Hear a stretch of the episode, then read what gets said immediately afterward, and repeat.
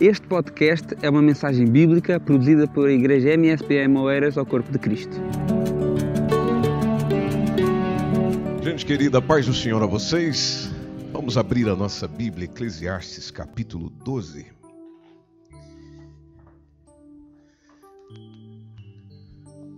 E logo após você vai poder tomar o seu assento. Livro de Eclesiastes, capítulo 12. Nós vamos ler apenas um versículo, que é o versículo 13. A palavra de Deus nos diz assim: De tudo que se tem ouvido, o fim é: teme a Deus e guarda os seus mandamentos, porque este é o dever de todo homem. Novamente, de tudo que se tem ouvido, o fim é: teme a Deus e guarda os seus mandamentos, porque este é o dever de todo homem. Muito obrigado. Pode tomar o seu assento, por favor.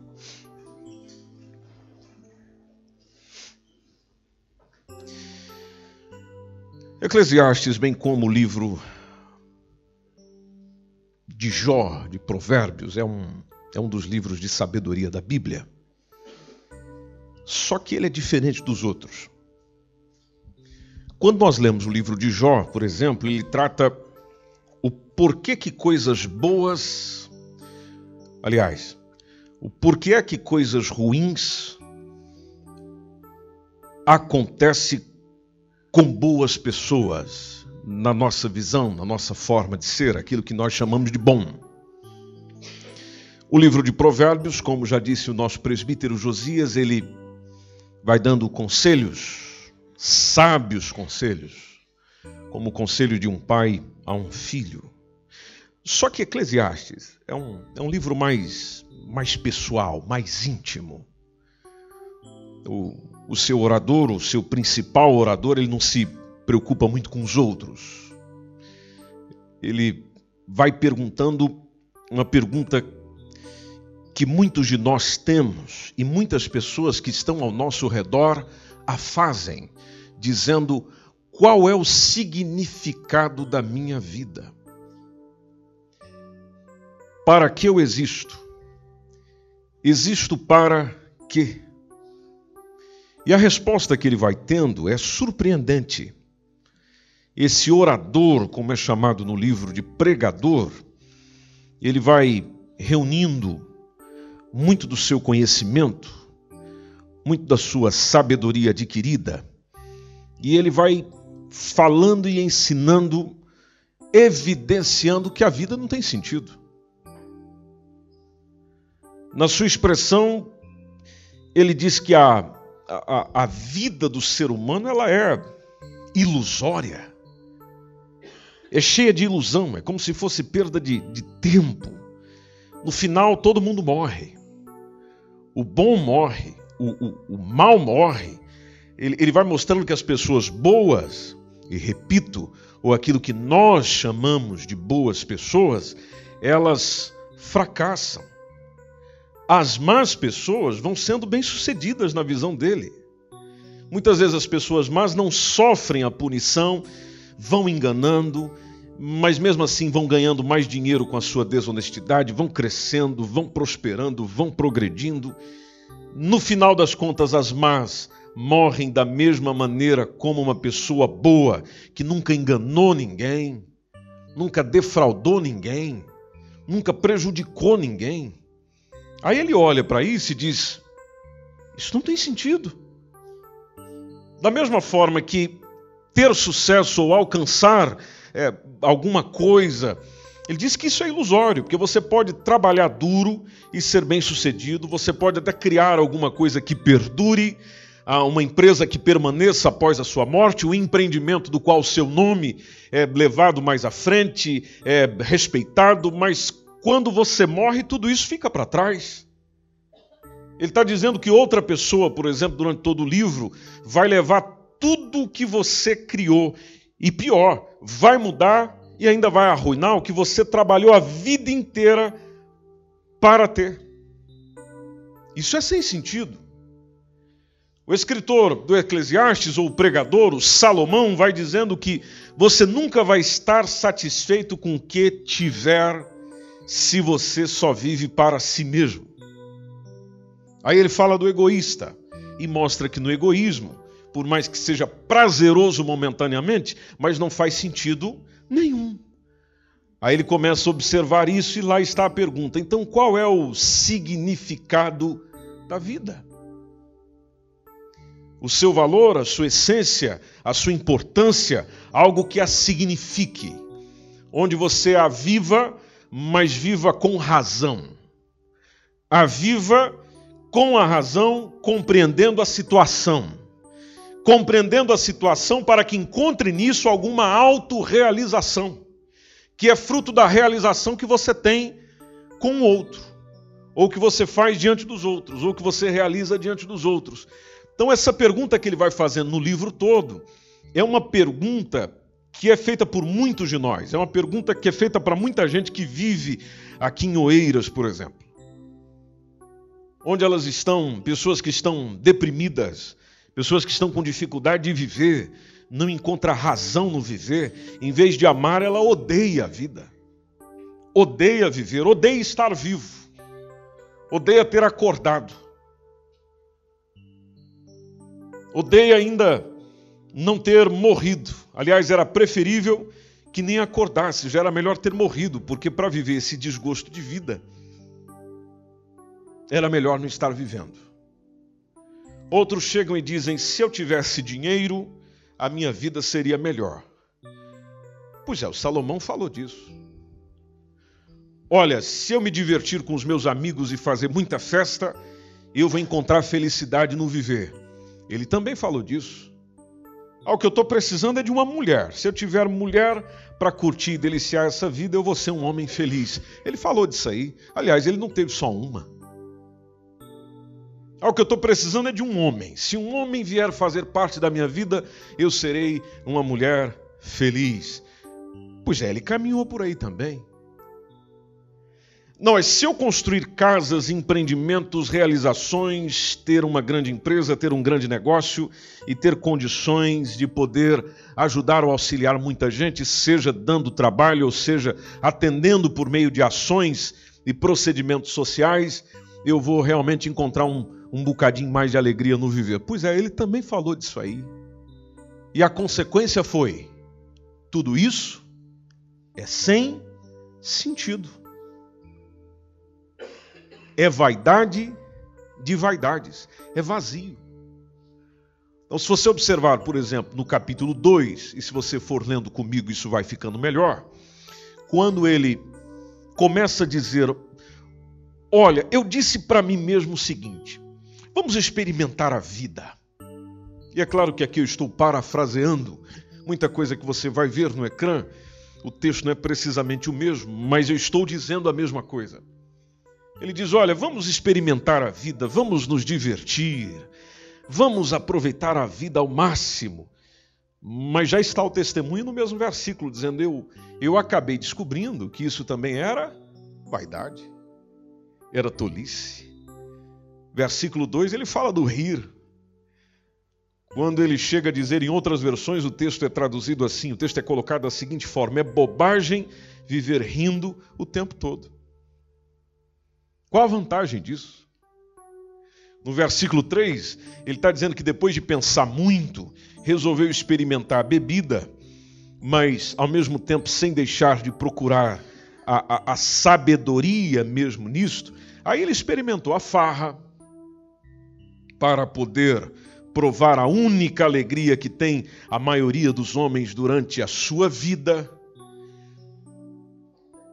Ele, no versículo posterior, que é justamente o versículo 4, diz que procurou encontrar realização lançando um grande programa de obras públicas, construiu casas para ele, plantou videiras.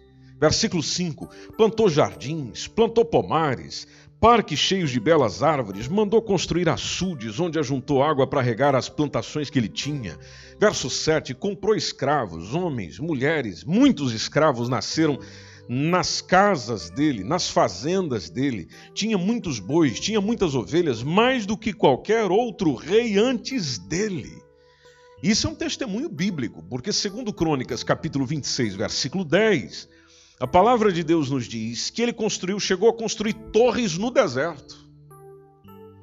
Inclusive, diz a, a, o mesmo texto de 2 Crônicas 26, 10, que ele chegou a perfurar muitas cisternas, era proprietário de muitos rebanhos, e aí localiza onde eram os rebanhos dele, na Cefelá, Planaltos de Judá, tinha muitos trabalhadores em seus campos, era muita gente que trabalhava nas vinhas de Salomão, nas colinas, nas terras férteis, pois ele tinha grande apreciação pela agricultura, e lá no versículo 8 do capítulo 2 de Eclesiastes está ele dizendo: Olha, eu recebi coisa grande, eu recebi muito ouro, eu recebi muita prata, eu recebi dos impostos que eu cobrava para os reis dos países próximos. Eu organizei coral, eu organizei orquestra, eu organizei bons cantores, eu organizei excelentes cantoras, e além de tudo isso, eu tive muitas mulheres e todas lindas.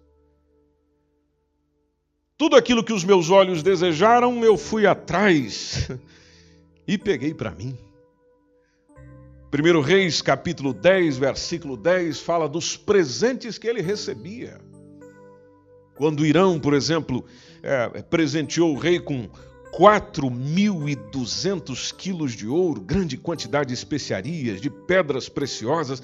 Jamais, o texto deixa bem claro, dizendo que jamais se viu chegar em Israel um tamanho carregamento de especiaria quanto. Não, não o rei de Tiro, estou é, errando a informação, foi a rainha de Sabá, que a rainha de Sabá trouxe ofereceu ao rei Salomão sobre o rei de Tiro está um pouquinho antes, capítulo 9, versículo 14, também no versículo 28, dizendo que ele tinha doado ao rei Salomão é, 4.200 quilos de ouro puro. Veja quanta coisa! Capítulo 2, versículo 9, lá de Eclesiastes, está ele dizendo: Com tanta riqueza eu fui o mais importante e poderoso que todos os outros reis que haviam reinado em Jerusalém, inclusive maior do que o meu pai Davi. Mas aí tem uma coisa interessante. Essa parte finalzinha do texto dizendo: perseverou também comigo a minha sabedoria. Dizendo, eu, eu, eu, outras versões colocam: eu não deixei a riqueza subir a cabeça. E eu observava todas as coisas para descobrir o valor que elas tinham. Segundo Crônicas, capítulo 9, Versículo 22 e 23 nos diz o texto que o rei Salomão tornou-se o homem mais rico, mais sábio da terra, superando em muito os reis de seu tempo. 1 Crônicas, capítulo 29, versículo 25, à vista de todos os filhos de Israel, diz o texto que o Senhor o engrandeceu sobremaneira. Foi concedendo a este homem um reino de um esplendor, de um poder que jamais foi conhecido e comparado ele aos demais reis, ninguém conseguiu chegar lá. Aí é esse indivíduo aí, é esse cara aí, é este senhor aí, que na sua velhice, no capítulo 2, versículo 10 de Eclesiastes, chega e diz: Olha, tudo o que eu quis eu consegui para mim. Eu provei todas as alegrias da vida, cheguei a ter prazer no trabalho, cheguei também a ter é, prazer no cansaço, mas esse prazer foi a única recompensa de todo o meu esforço, não teve mais nada além disso. Versículo 11. Ele diz: Quando eu vi tudo que eu havia tentado, tudo era inútil. Tudo era inútil. Era correr atrás do vento. Não havia nada no mundo que valesse a pena realmente. E é a conclusão que muita gente, com a grandeza aproximada dele, está chegando hoje em dia.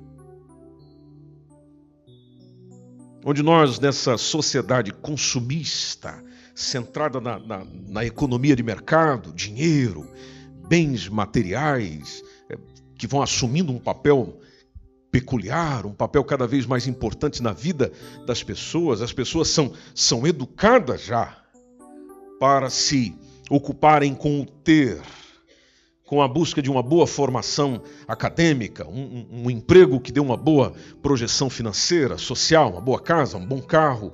Os desejos são muitos, não há nenhum problema, naturalmente, em se preparar para o mercado de trabalho e buscar conquistar uma boa posição financeira. Não há problema nenhum nisso. O problema que o Salomão mostra para nós é quando isso se torna a única meta a ser atingida. Ela é a minha meta principal é essa e eu não tenho nada além disso. Pois é, todas essas coisas que nós buscamos, um dia para ele foi meta. Foi propósito, foi objetivo. Quem já passou por lá, olha para mim hoje, para você dialogando conosco, dizendo: olha, isso é inútil. Parece que tem sentido, mas não tem. Porque quando você lá chega, você percebe que não chegou a lugar nenhum. Jesus Cristo, que sempre quis orientar o homem e a mulher com relação a isso, deixou muito claro, advertindo que o principal tesouro a ser conquistado não é o material, não é o terreno. Por quê?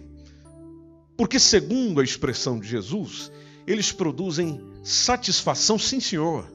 Satisfação, sim, senhora, mas é, é momentânea, é efêmera, é, é muito instantânea, é muito circunstancial. É aquela alegria que você sente de manhã e à tarde já não tem. E em vez disso, Jesus Cristo naturalmente recomenda, dizendo: se você quer ter algum prazer, o qual dure, então não se preocupe com tesouro daqui. Ajunte tesouros no céu. Mateus 6 e 19. Onde a traça e a ferrugem não podem consumir. Salomão pensou nisso. Tanto que no capítulo 2, versículo 12, lá está ele dizendo: Olha, eu comecei a comparar a sabedoria e a tolice. Quem fizer essas comparações vai chegar às mesmas conclusões que eu, mesmo outros já fizeram, conforme ele diz no texto. A sabedoria, verso 13, a sabedoria, eh, ele chega à conclusão de que a sabedoria vale muito mais do que a tolice, como a luz é melhor do que o escuro. Isso porque o sábio vê, mas o tolo vive cegamente. Verso 14.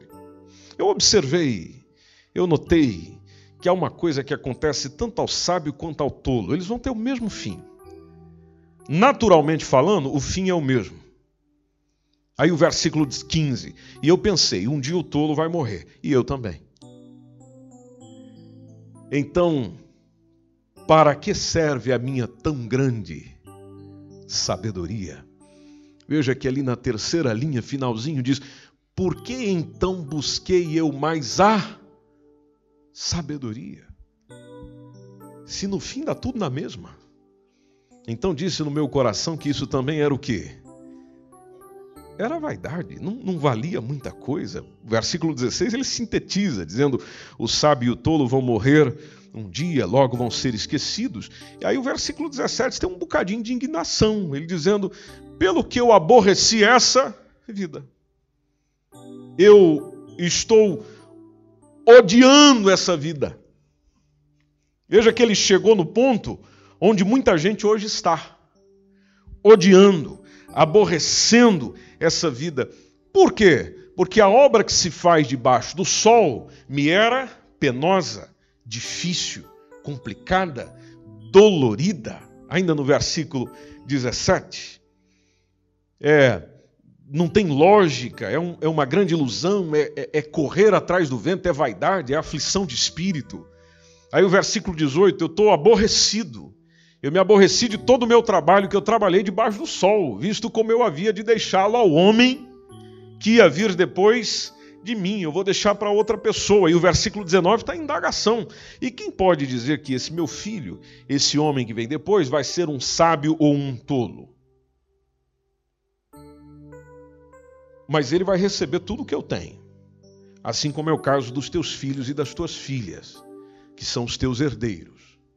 Vão receber tudo o que você tem.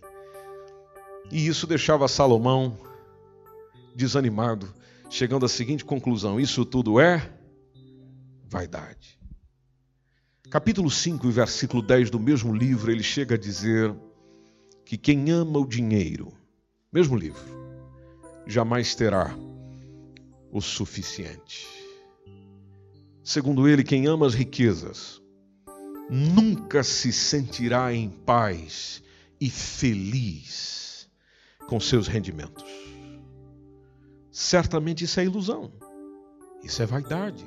Se você observar o versículo 11, ele escreve dizendo: Onde se aumentam os bens, aumenta o número daqueles que os devoram. Que vantagem tem, segundo a pergunta do nosso irmão Salomão, que mais proveito, pois, têm os seus donos do que a verem com os seus olhos?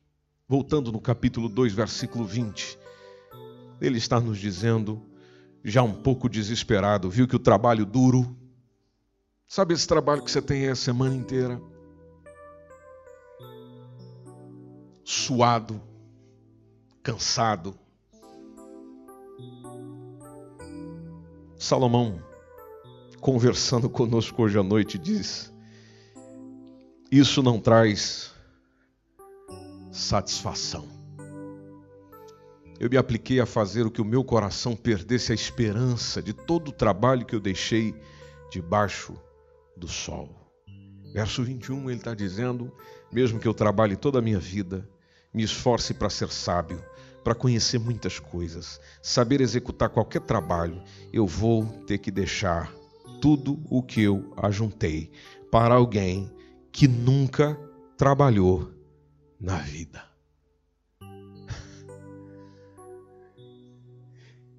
Ele ou ela vai receber de mão beijada o resultado de todo o teu esforço.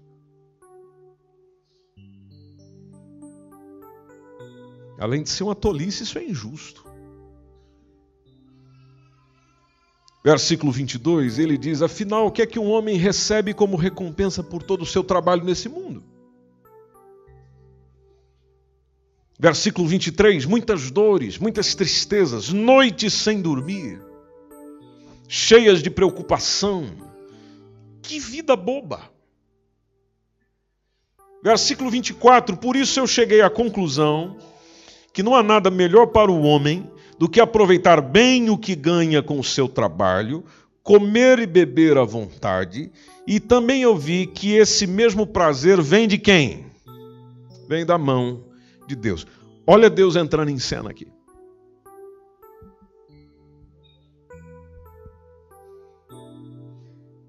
Observe o verso 25. Porque quem pode comer ou quem pode gozar melhor do resultado do meu esforço do que eu. Verso 26. Deus volta, dizendo: Porque ao homem que é bom diante dele, o que, que Deus dá? Sabedoria. que mais? Conhecimento. O que mais? Alegria. Quem é que dá? Não é o trabalho. Não é o esforço. Veja que aquilo que as pessoas buscam na vida, sabedoria, conhecimento, alegria. Na conclusão do irmão aqui desanimado. Quem dá é Deus. Mas ao pecador, o que, que Deus dá?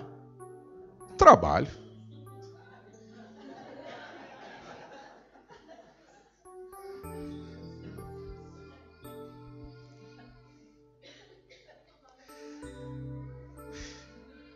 Sempre com um propósito para que ele ajunte e o que mais? E amontoe e dê ao bom perante a sua face. E aí?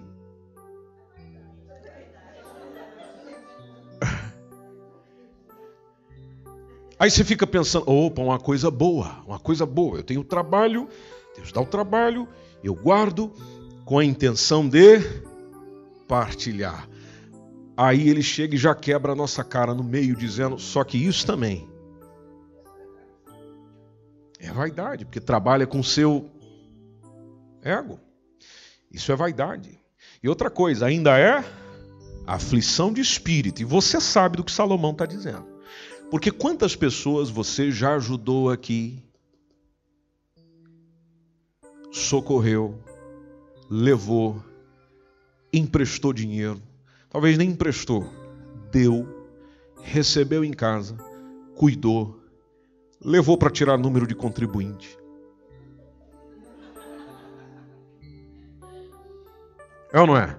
Deixou seu nomezinho lá como responsável. Aí essa pessoa começou a caminhar e cuidar da sua vida por aqui e esqueceu de você.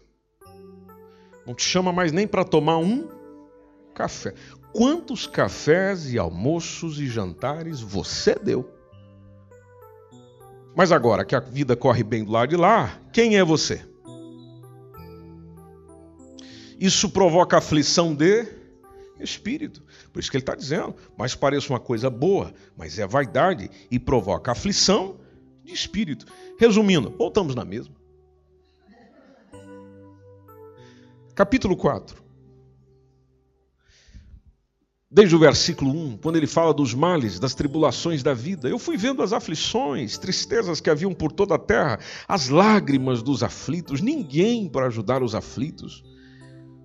Mas ao lado das pessoas que castigavam os pobres havia muitos amigos, opressores. Olha lá, a força estava da banda dos seus opressores e eles não tinham nenhum consolador. Verso 2, eu fiquei pensando que os mortos são mais felizes do que os vivos. Essa foi a conclusão do irmão. Versículo 3: Eu achei que o mais feliz de todos era quem não havia nascido e nunca tinha visto toda a maldade e todo o crime que há na terra. Eu percebi, verso 4, eu percebi que o, o, que faz os homens correrem, isso aqui é interessante. Eu vi que todo trabalho e toda destreza em obras trazem ao homem a inveja. Você trabalha, se esforça, luta, corre atrás, logo o que você tem é mérito. Mas em vez da alegria do outro, o que, que você recebe? Inveja. Inveja. A inveja do seu próximo. Isso também é vaidade. E além disso, ainda provoca aflição de espírito, de novo. Verso 5. Ele diz que o tolo cruza as mãos. Outras versões dizem: o tolo não trabalha chega a passar fome. Verso 6. Mas ele acha que vale mais a pena ficar à toa, viver apertado do que trabalhar e se cansar, porque isso, no fim das contas, é bobagem, é correr atrás do vento. Verso 7, eu também vi outra tolice que acontece em todo mundo. É o caso daquele homem, verso 8, é o caso daquele homem que vive completamente sozinhos, sem filhos, sem irmãos, sem parentes, mas que vive trabalhando para juntar mais dinheiro. Olha aqui, ele falando do nosso tempo. Quantos anos esse texto já foi escrito? Mas parece que ele redigiu hoje. Gente que vive só. Tem filhos, mas não tem. Tem parentes, tem irmãos, mas não aparecem. Aí essa pessoa resta para ela trabalhar para juntar dinheiro. Aí lá está a pergunta de Salomão: a juntar para quem? Você está juntando para quem? Porque ele está deixando de aproveitar. A pergunta dele é, é reflexiva, é maravilhosa. É um livro filosófico. A, a pergunta que ele faz ali, inclusive, no texto é: para quem trabalho eu? Privando a minha alma do quê? Do bem. Também isso é vaidade. Isso é enfadonha ocupação. Vamos para o versículo seguinte. Vamos para o capítulo 6. Logo ali no versículo 1, quando ele está dizendo, mas há um outro grande mal por aí que eu também eu vi em toda parte. Verso 2: E, e, isso aqui intriga muita gente que ele diz: um homem a quem Deus deu riquezas, fazenda e honra, nada lhe falta de tudo quanto a sua alma deseja, mas Deus não lhe dá poder para daí comer. Veja que ele traz Deus em cena de novo. Que é a pergunta que muitos fazem: ah, se Deus é bom, por que, que Deus? ele trabalha nessa mesma linha. Isso também é vaidade e má enfermidade. Se a gente for no versículo 3, ele está dizendo: Se um homem gerar cem filhos e viver muitos anos, e os dias dos seus anos forem muitos, e se a sua alma se não fartar do bem, e além disso não tiver um enterro, digo que um aborto é melhor do que ele. Em outras palavras, era melhor nem ter nascido. Versículo 5. Mesmo que ele nunca visse o sol, que nunca soubesse o que é a vida, isso seria melhor do que ser um homem velho e infeliz. Tudo isso ele viu nos dias dele. Aí o versículo 6 ele pergunta: que adianta viver, ou que adianta ao homem viver duas vezes mil anos, que vai dar o quê? Dois mil anos mas não gozasse o bem, de que adianta?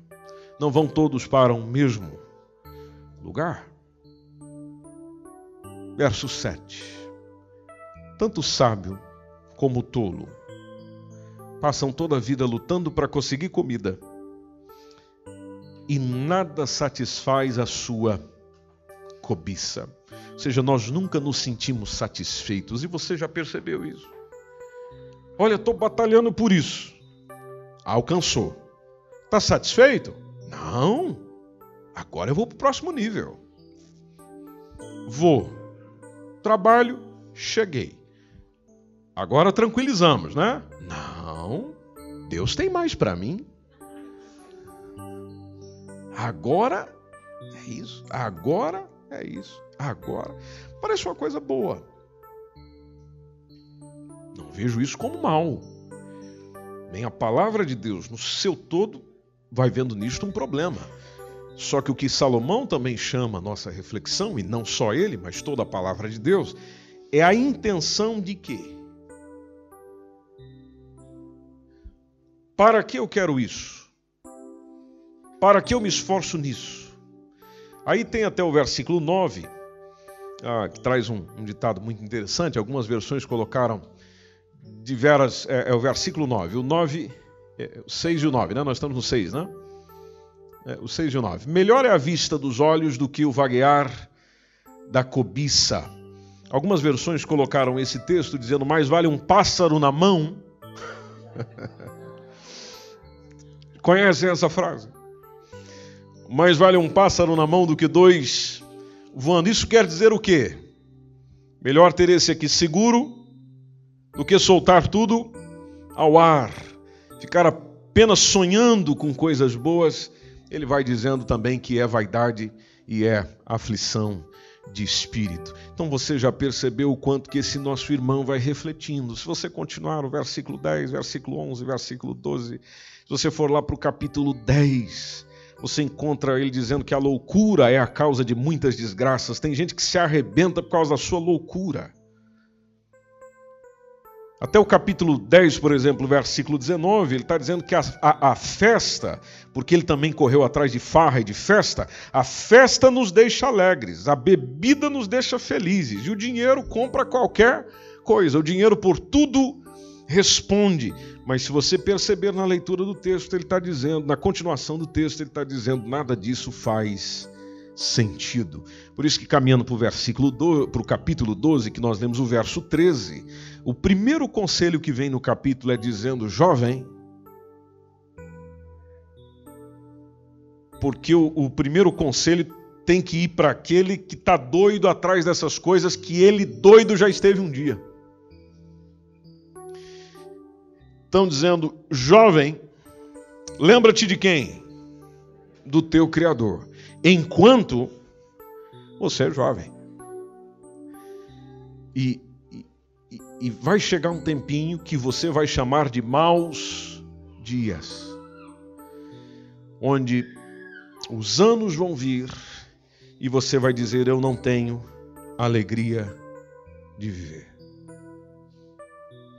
É como se ele dissesse: A alegria que você quer amanhã depende daquilo que você está fazendo hoje.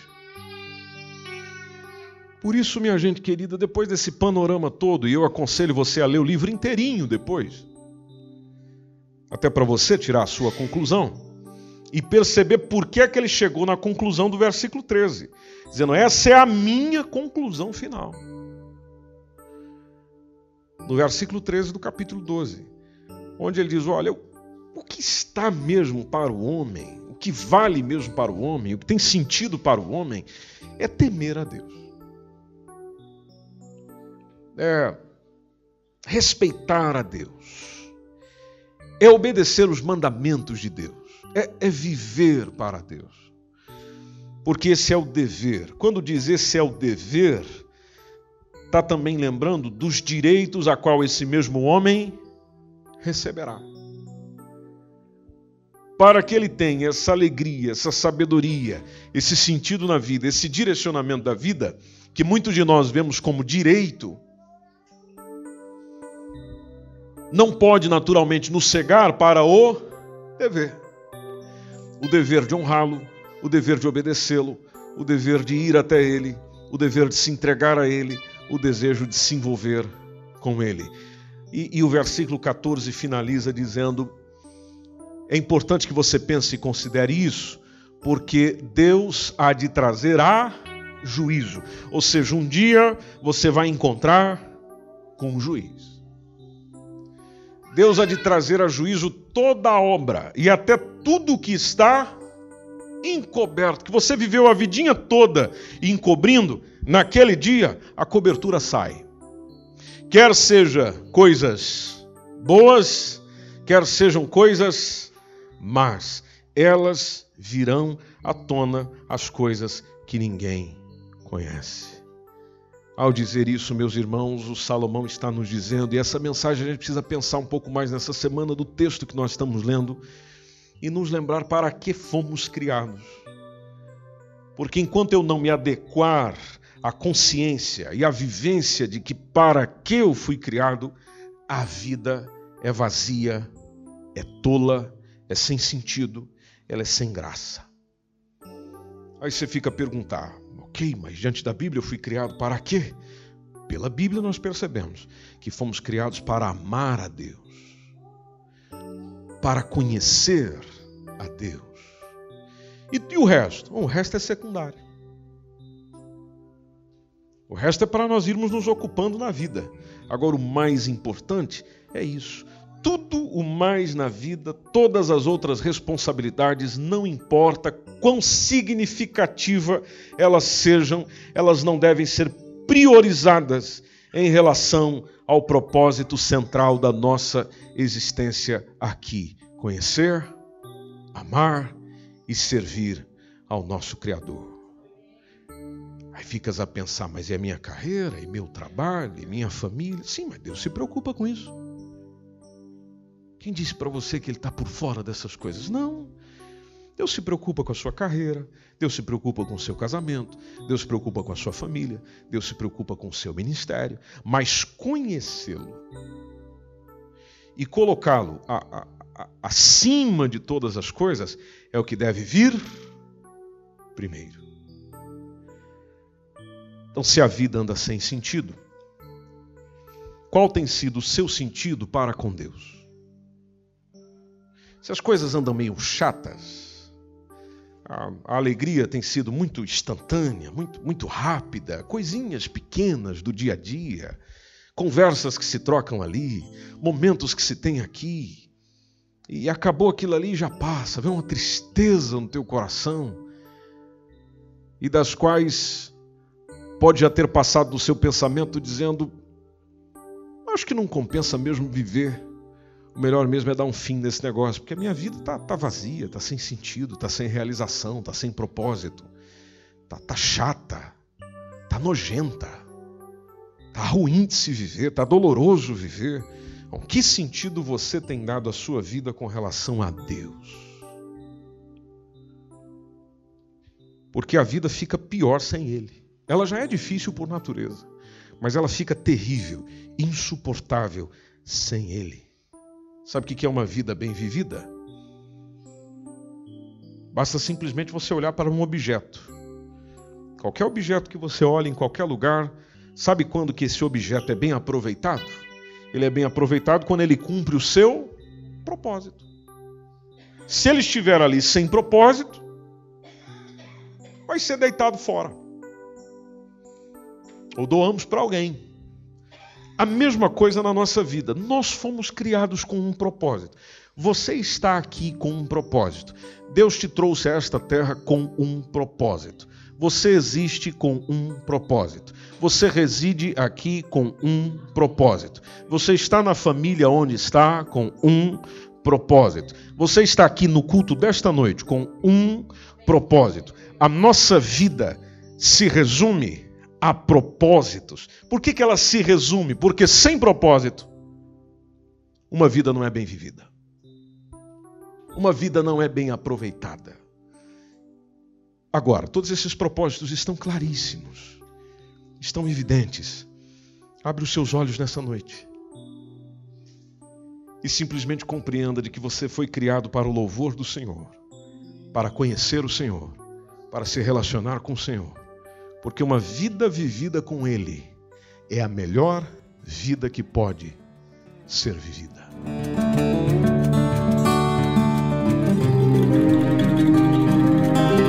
Esse foi mais um podcast, uma mensagem bíblica produzida pelo MSBN Oeiras. Siga-nos nas nossas redes sociais, Facebook e Instagram. Subscreva o podcast Igreja MSBN e também o nosso canal no YouTube. E ainda saiba mais em msbnportugal.com.